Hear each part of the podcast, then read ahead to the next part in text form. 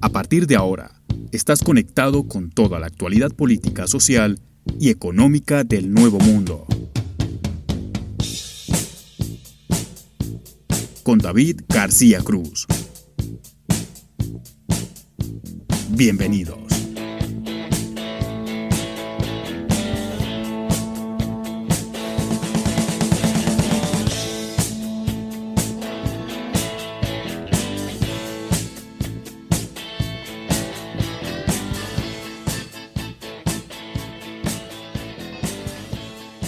Hola, ¿qué tal? Bienvenidos a esta nueva edición de Voces en Off. Bienvenidos a este ciclo de entrevistas. Hoy vamos a hablar con Wilson Acosta. Él es licenciado en Ciencias Sociales y vamos a charlar acerca de un tema muy importante y es el racismo en Latinoamérica. Un tema que pocas veces se pone encima de la mesa para hablarlo, para debatirlo, sobre todo en los medios de comunicación. Y hoy nosotros hemos querido hacerlo para también eh, dar otra perspectiva acerca de este tema. Con Wilson eh, vamos a charlarlo, vamos a, a preguntarle acerca de qué es lo que ocurre y también también eh, el objetivo de este programa es que podamos, digamos, reflexionar un poco acerca de esto que pasa y también hacer un mea culpa de, de cómo nos hemos comportado, porque a veces uno quizás ha tenido comportamientos racistas de manera inconsciente. Eso también ha pasado y creo que uno en estos tiempos de cambio, donde, digamos, se, se empieza a ver un poco más el respeto hacia las minorías, uno hace esa, esa reflexión, hace ese análisis y está bueno, está bueno quedarse para escuchar a Wilson hablar de todos estos temas. Siempre es interesante hablar de, de racismo porque es algo que atraviesa la historia de la humanidad. Entonces vamos a hablar con él acerca de eso. ¿Por qué hemos tocado el tema del racismo? A partir de las declaraciones del presidente argentino Alberto Fernández cuando lo visitó el jefe del gobierno español Pedro Sánchez estando sentados eh, en la mesa hablando, Alberto Fernández da una, una declaración supremamente desafortunada, ¿no?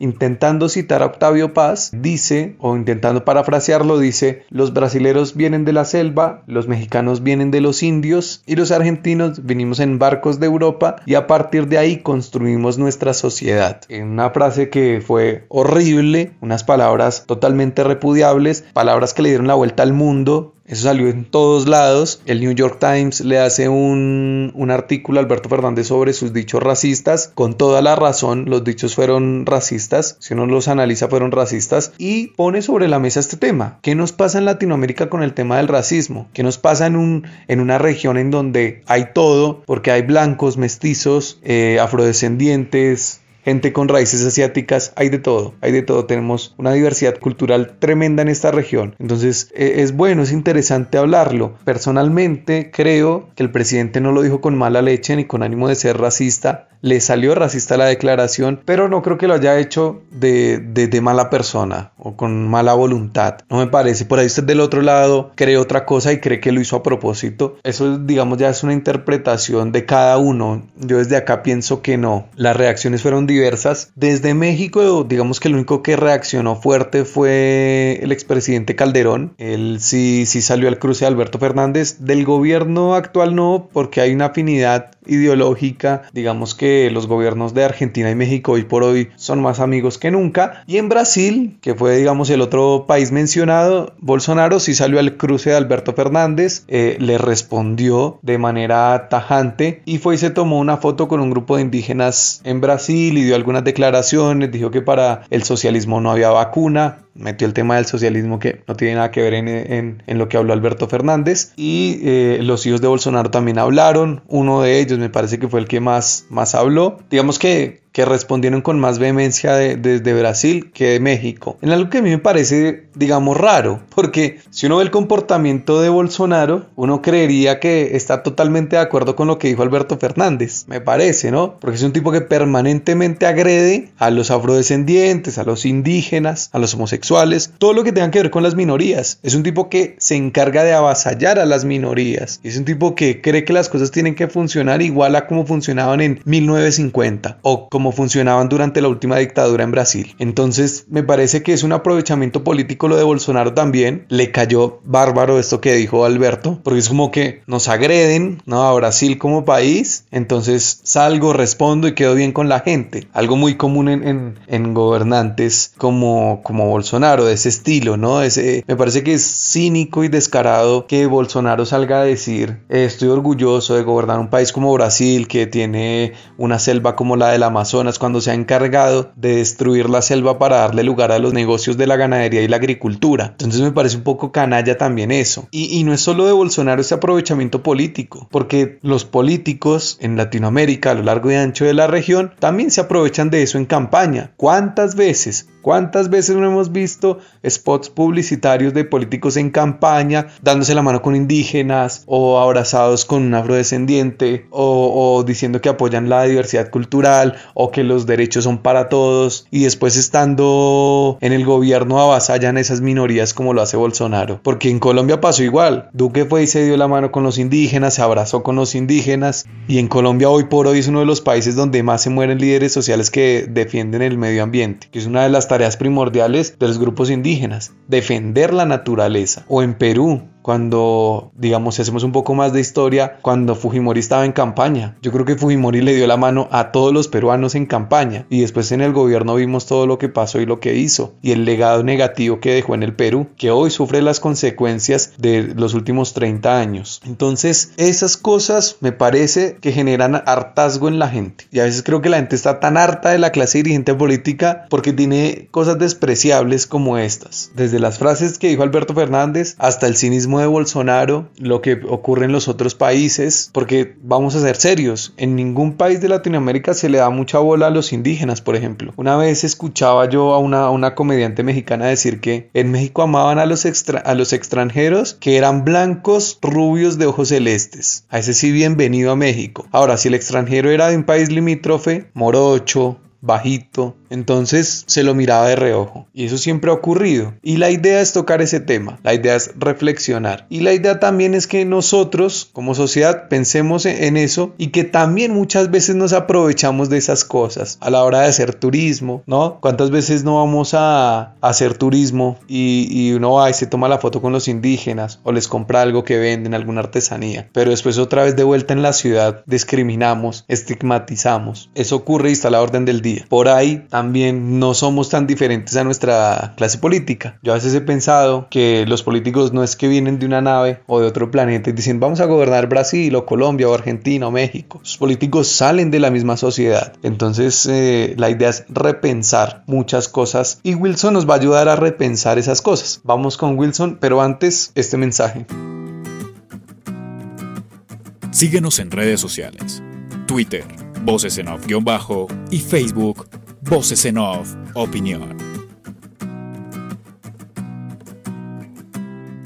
Estamos con eh, Wilson Acosta, él es licenciado en Ciencias Sociales, magíster en Sociología y doctor en Educación y vamos a hablar acerca de racismo en Latinoamérica, como decía en la introducción. ¿Qué tal Wilson? ¿Cómo le va? David, gracias por la invitación y bueno, pues aquí muy contento de poder participar, de poder dialogar sobre estos temas tan pertinentes para, para América Latina, para los ciudadanos y las ciudadanas en, en, este continente tan, tan sufrido por distintas problemáticas que nos, nos afectan a diario. Wilson, eh, cuando uno habla de Latinoamérica como región, o enumera, digamos, las virtudes que, que podemos tener. Las virtudes son, digamos, eh, los paisajes que tiene, la riqueza eh, en recursos naturales y también la, eh, la, cultura, la multiculturalidad, si se me permite el término, o esa diversidad que tenemos acá digamos, hay de todo, hay, hay blancos, hay mestizos, hay afrodescendientes, hay indígenas, por ejemplo, en Perú hay mucha gente que tiene raíces asiáticas, de hecho, la candidata a presidente se llama Keiko Fujimori, que es un nombre, digamos, poco habitual para lo que estamos acostumbrados acá en, en Latinoamérica, en, en países de habla hispana. Entonces, yo le quería preguntar, si bien tenemos esa, esa, esa diversidad, o sea, ¿qué tan tolerantes somos a esa diversidad, no? O sea, ¿qué, qué tan bien nos llevamos con, con el de al lado? Acá, con el que es por ahí distinto, porque siempre hay pueblos marginados, siempre hay minorías que son avasalladas o son minorías que también son usadas por los políticos cuando están en campaña, ¿no? ¿Cuántas veces no hemos visto a políticos tomarse fotos con, con indígenas en campaña y después toman medidas que van en contra de los intereses de, de esos grupos étnicos? Entonces, hay que preguntar por eso, o sea, ¿qué tan tolerantes somos a la, a la diversidad en la, la que estamos viviendo en Latinoamérica? ¿Qué tan tolerantes somos a eso? Digamos, la pregunta yo pensaría como, como en dos dimensiones. Uno es que la tolerancia, digamos, en, en las últimas décadas se ha ido como naturalizando, o sea, decimos somos tolerantes, que viva el otro con su distinta manera de, de sentir, de hablar, de expresarse. Entonces hay como una aceptación generalizada, se busca, digamos, como la, la, política, lo políticamente correcto, ¿sí? Ser tolerantes con los, con los otros, con los vecinos, con los que son diferentes. Si esta persona, si este vecino es homosexual o tiene distinta creencia o esto, pues yo lo tolero. Vive ahí desde que no se meta conmigo y no hay problema. Creo que eso pasa inclusive con los vecinos de, de América Latina, o sea, de los países. Uno mira a Colombia, uno dice, bueno, allá están en el sur, Ecuador, Perú, pues allá están ellos, los toleramos que vivan ahí. En el norte pues tenemos a Venezuela, Panamá, bueno, etcétera. Buscamos como que se, se instaure un discurso de la tolerancia. ¿Sí? Me preocupa a mí más es que no, no, no tengamos un, un, un discurso y una elaboración alrededor del reconocimiento, ¿sí? que reconozco al otro, reconozco mm, al indígena, reconozco al negro, reconozco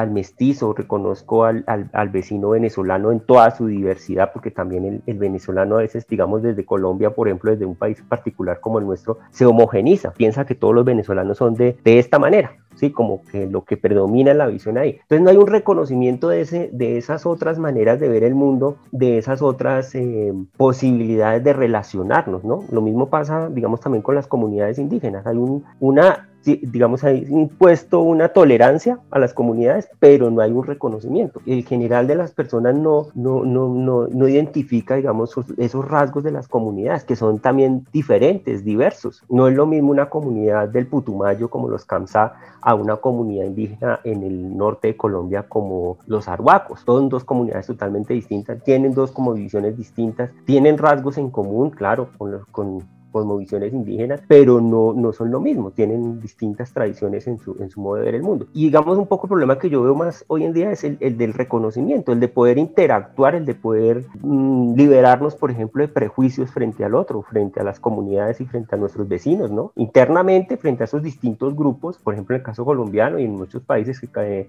América Latina, grupos étnicos, y, pero también frente a los vecinos, ¿no? Cómo, cómo hay, un, hay un reconocimiento, una interacción, un diálogo, un liberarse de prejuicios, de, de estigmatización frente al otro, ¿no? Igual cuando uno sale, por ejemplo en mi caso como colombiano, uno en otro país, muchas veces el comentario que le dicen, ah, le, me, en, en, México me pasó, un taxista me, le, me preguntó dónde es y le dije, bueno, soy colombiano. Me dijo, ah, Coca, Pablo Escobar, ¿sí? Entonces ahí ya hay hay un prejuicio y yo decía, bueno, pero mira, Colombia es mucho más que eso, podemos hablar de otras cosas, ¿sí? Porque él de una vez la, la, la conversación claro. que buscó hacer fue sobre, bueno, yo cómo era que, cómo vivía eso qué me pasaba. Y dije, no, hay muchas cosas más que van más allá del colombiano, que es la, la estigmatización sobre la, sobre la coca y, y, sobre la cocaína fundamentalmente y sobre el narcotráfico. Entonces son cosas que hay que, ir como, como transformando, ¿no? Ir, ir pasando a ese, a ese, a ese ámbito del reconocimiento, del, del, del, de, de, la interacción real con el otro y para pensarnos de otra manera. Digamos, eh, acá llegó eh, Cristóbal Colón en 1492 y ya estamos en 2021 y ese reconocimiento del que usted habla no, no existe. O sea, ¿por qué estando ya en esta época, en pleno, en pleno siglo XXI, en pleno 2021, ¿por qué todavía no hay ese reconocimiento? O sea, pareciera que todavía tuviéramos la mentalidad de, mil, de 1508, por ejemplo. ¿Por qué cree que todavía no se da? O sea, ese reconocimiento a, a, a esas,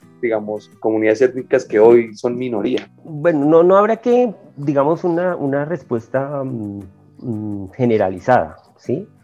Sea, hay que sectores que sí, digamos, se mantienen una postura bastante cerrada, digámoslo, frente a eso, ¿no? Por, porque defienden sus intereses, defienden, digamos, su, su concepción de mundo, ¿no? Sectores de, digamos, de élite, de ultraderecha, y eso hay que reconocerlo, en América Latina, que también se incorpora en sectores populares. Eso no quiere decir que una, una, una mentalidad, una concepción de mundo sea solamente de un sector. Uno encuentra en sectores sociales concepciones supremamente cerradas frente a las comunidades étnicas o, o frente a lo otro, o frente a ciertos grupos sociales o frente a ciertos sectores sociales, donde pues por mantener, eh, tiene que ver con, con, con mantener privilegios, ¿no? mantener un estatus, ¿no? El decir que yo soy de eh, blanco puro, que desciendo de una familia prestante y que tengo unas raíces eh, eh, hegemónicas, unas raíces predominantes cultural y socialmente, pues eso le permite defender sus, intereses, sus, sus bienes también. Eso tiene toda una relación, o sea, no es solamente un asunto de decir, oiga, yo soy de una, vengo de, de, los españoles porque es algo decirlo importante, sino que también hoy tiene un contexto pues, pues también económico, también de capital social. Sí, habría que hacer un análisis más amplio de, esos sectores que son, digamos, como los más cerrados en esa concepción. Inclusive educan a sus hijos en sus familias encuentra uno que pues, se naturaliza esa concepción, o sea, yo soy de esta familia, vengo de estos privilegios, los mantengo y seguramente ahí es, es difícil como a veces eh, mover esas concepciones. Lo otro pasa en otros sectores, habría que analizar, hacer un análisis más amplio, pero uno, decía, uno, habría otros sectores pues que están más abiertos, hay más diálogos, hay más comunicación,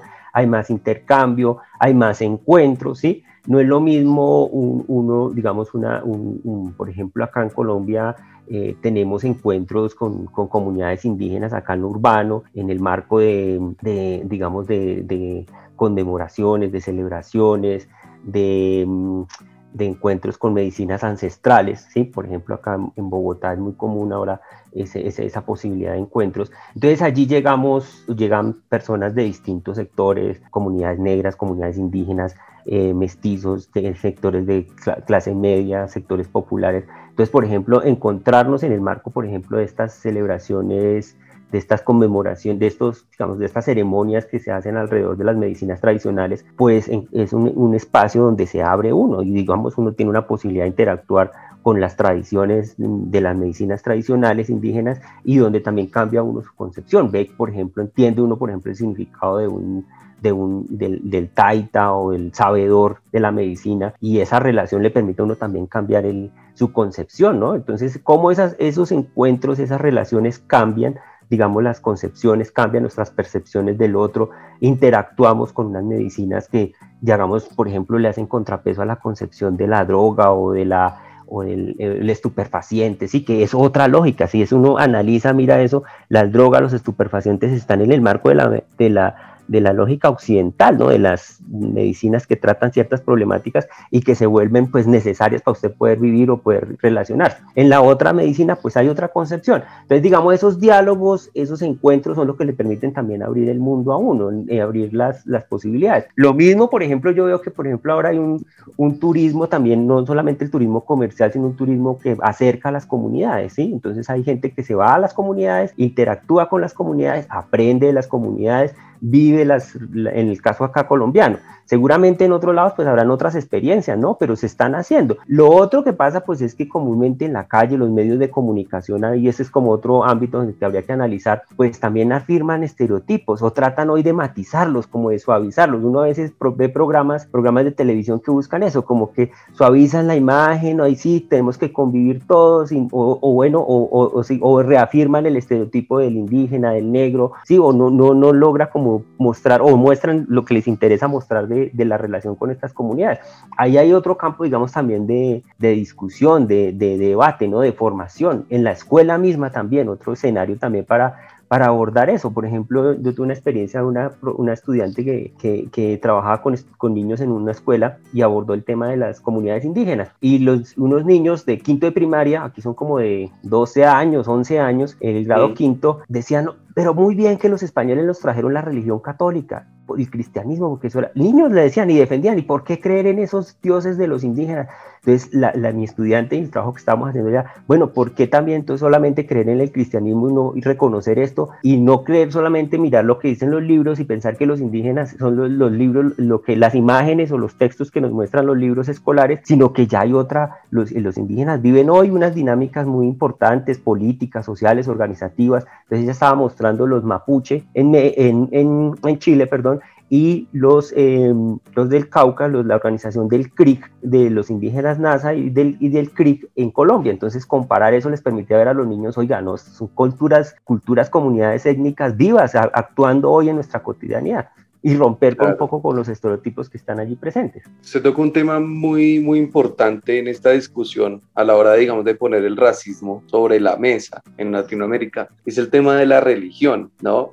Muchas veces se encuentra el rechazo al otro, no porque tenga un color de piel distinto, sino porque tiene una creencia distinta en el ámbito, digamos, religioso. ¿Qué tanto ha influido el cristianismo para infundir esos prejuicios y ese no reconocimiento del que venimos hablando? Muchísimo, claro, ese, ese sobre todo, pues, el, pues bueno, fundamentalmente, pues una, también sin una lectura homogénea y, y lineal, digamos, el, el, catolicismo en, y se impuso a la fuerza, ¿no? O sea, la cruz y la espada venían, y la Biblia, pues venían de la mano, ¿no? Y, y, convertir a los pueblos, a las comunidades indígenas, pues eso fue durísimo en, en su periodo de colonización, ¿no? Indudablemente, pues eso ha tenido digamos, también han tenido, digamos, eh, variantes, ¿no? No ha sido tan homogéneo el asunto. En el siglo XX, pues surgen, bueno, surgen movimientos, por ejemplo, la teología de la liberación en América Latina, pues impulsó otros diálogos, otras maneras de relacionarse con las comunidades indígenas. En Brasil, pues es muy reconocido, por ejemplo, Pedro Casaldáliga el trabajo que hizo con comunidades indígenas eh, y de su relación con, con, con un diálogo también espiritual, teológico. En general, pues hoy, por ejemplo, el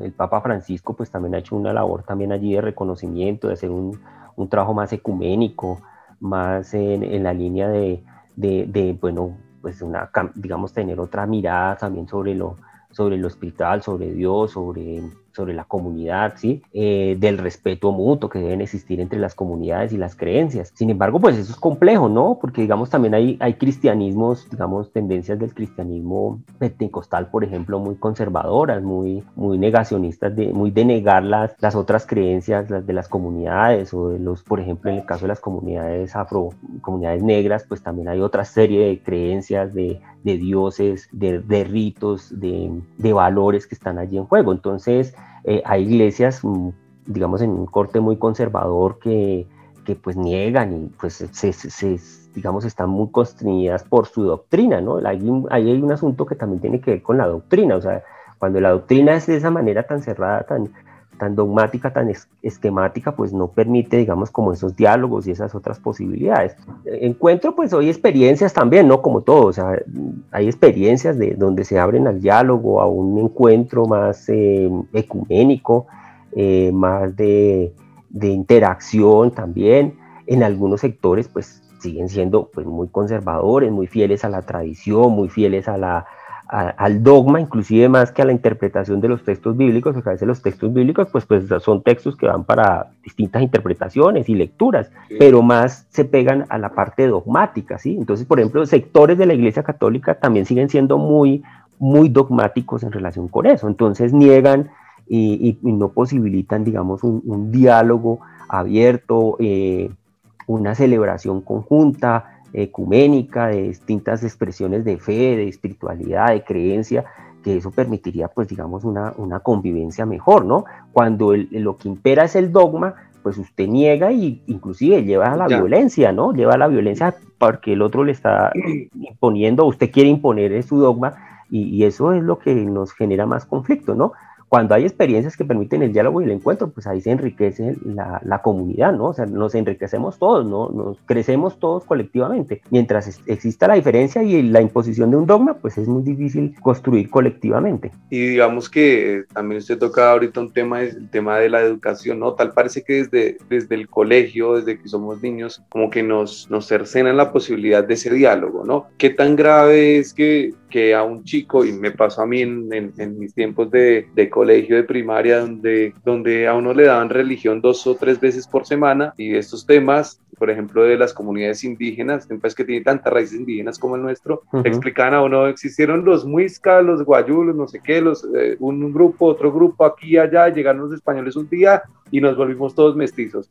Eh, ¿Qué tan es, no? Porque más o menos esa es la explicación, ¿no? O sea, como que todos eran indígenas y un día llegó Colón y todos somos blancos, como si fuéramos rubios de ojos celestes. Entonces, ¿qué tan grave es, eh, es eso, no? O sea, que, que, desde la educación se quite la posibilidad de poner sobre la mesa estos temas y decir, oiga, loco, es que, es que hay, hay, no son ellos y nosotros, somos todos. Sí, no, no eso, eso es muy, digamos, muy complicado, muy, muy fuerte para, para la formación del, del sujeto, ¿no? Para la formación de cada uno de nosotros. Y digamos un poco, pues lo, lo hablo también desde mi experiencia, desde el trabajo que realizo, ¿no? Con, yo trabajo con, con estudiantes para mm, licenciatura, para ser maestros en, en ciencias sociales y, pues es eh, digamos un poco el trabajo que se hace primero con los estudiantes para, para cambiar eso, para pensar las propuestas que se pueden hacer en la escuela, para hacer un, generar rupturas con esas maneras tradicionales hegemónicas de los conceptos, de los temas que se trabajan en la enseñanza de las ciencias sociales, ¿no?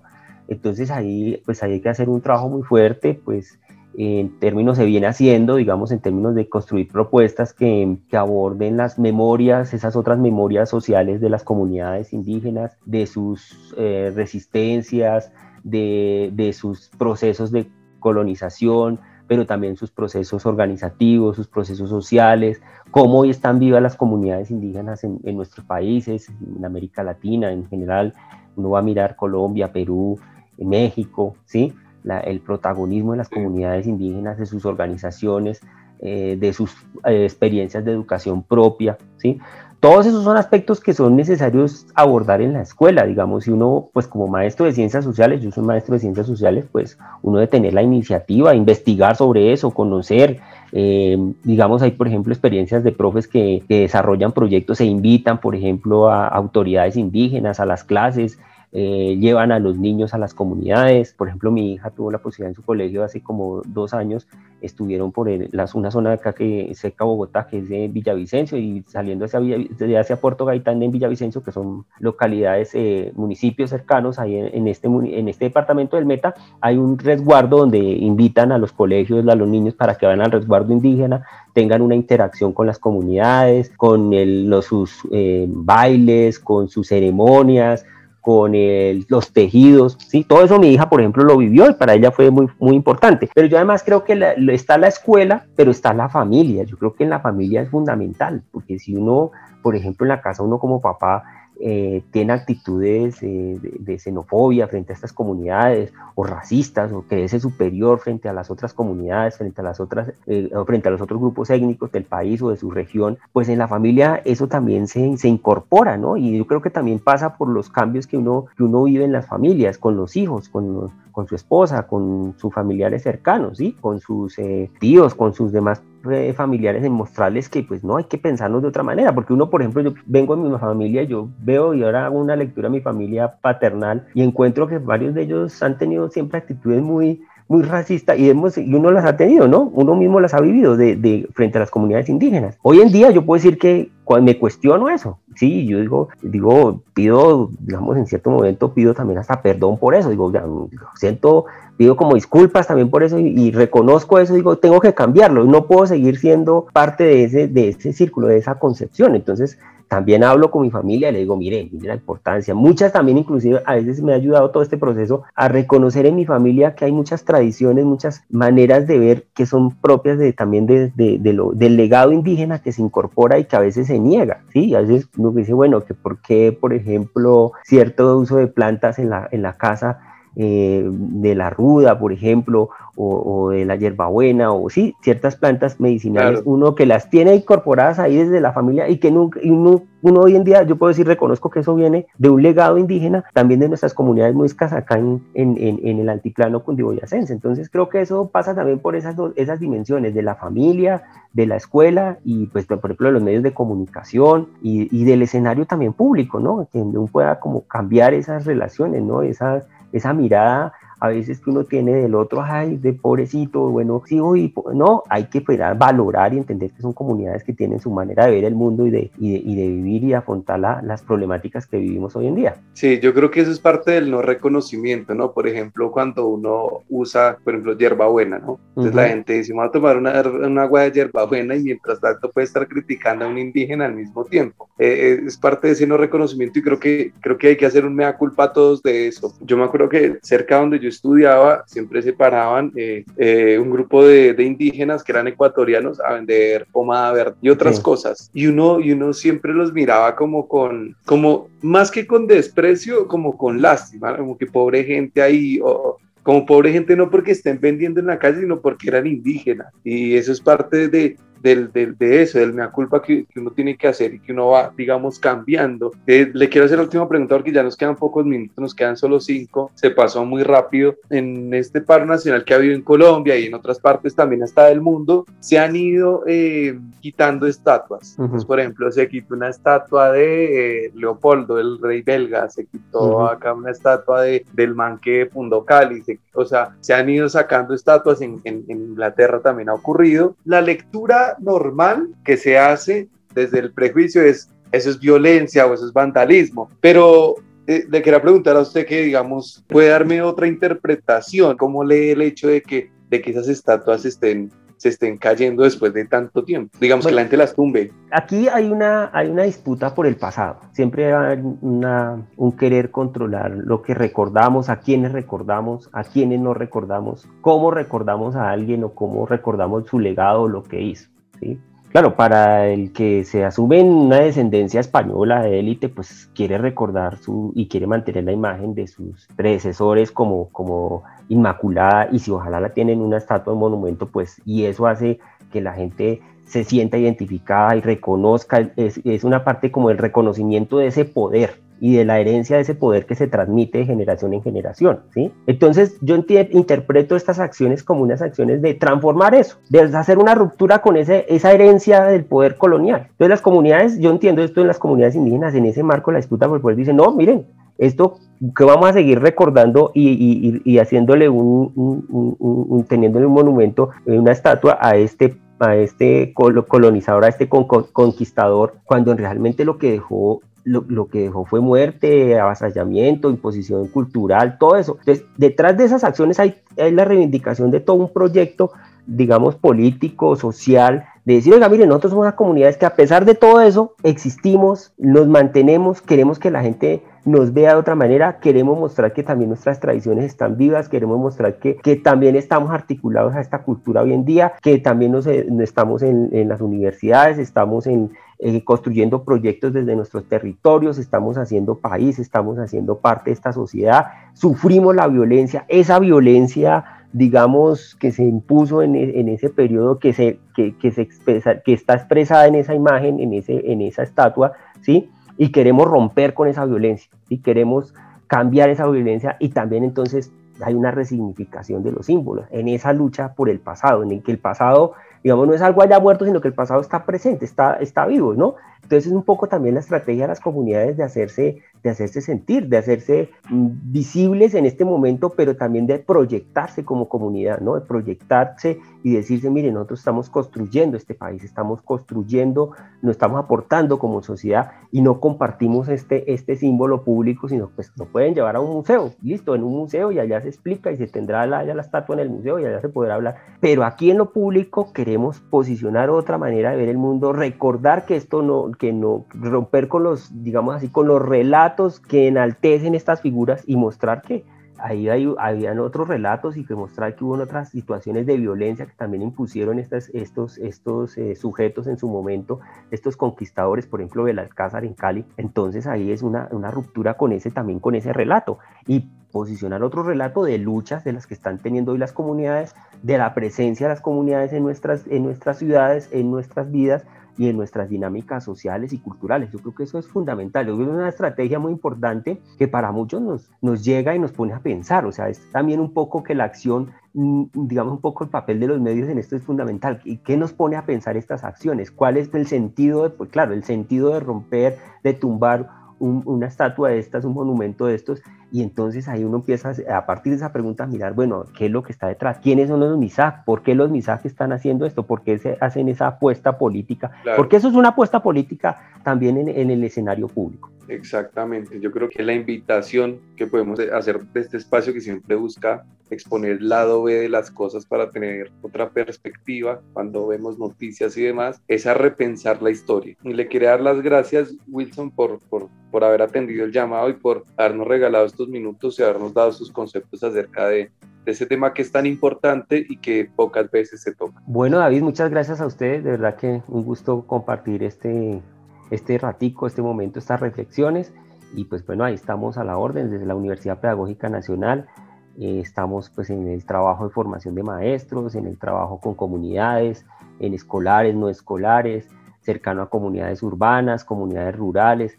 Entonces, pues digamos, nuestro trabajo pues implica eso, estar en esos escenarios y tener, digamos, como estas, ir construyendo y elaborando estas lecturas críticas de lo que nos pasa y de lo que es necesario ir construyendo como, como sociedad. Muchísimas gracias.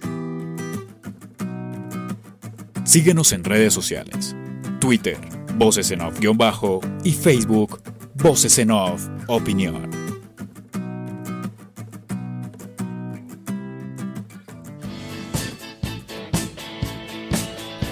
Esto fue Voces en Off. Dirección y conducción, David García Cruz. Edición y producción, Andrés Medina. Hasta la próxima.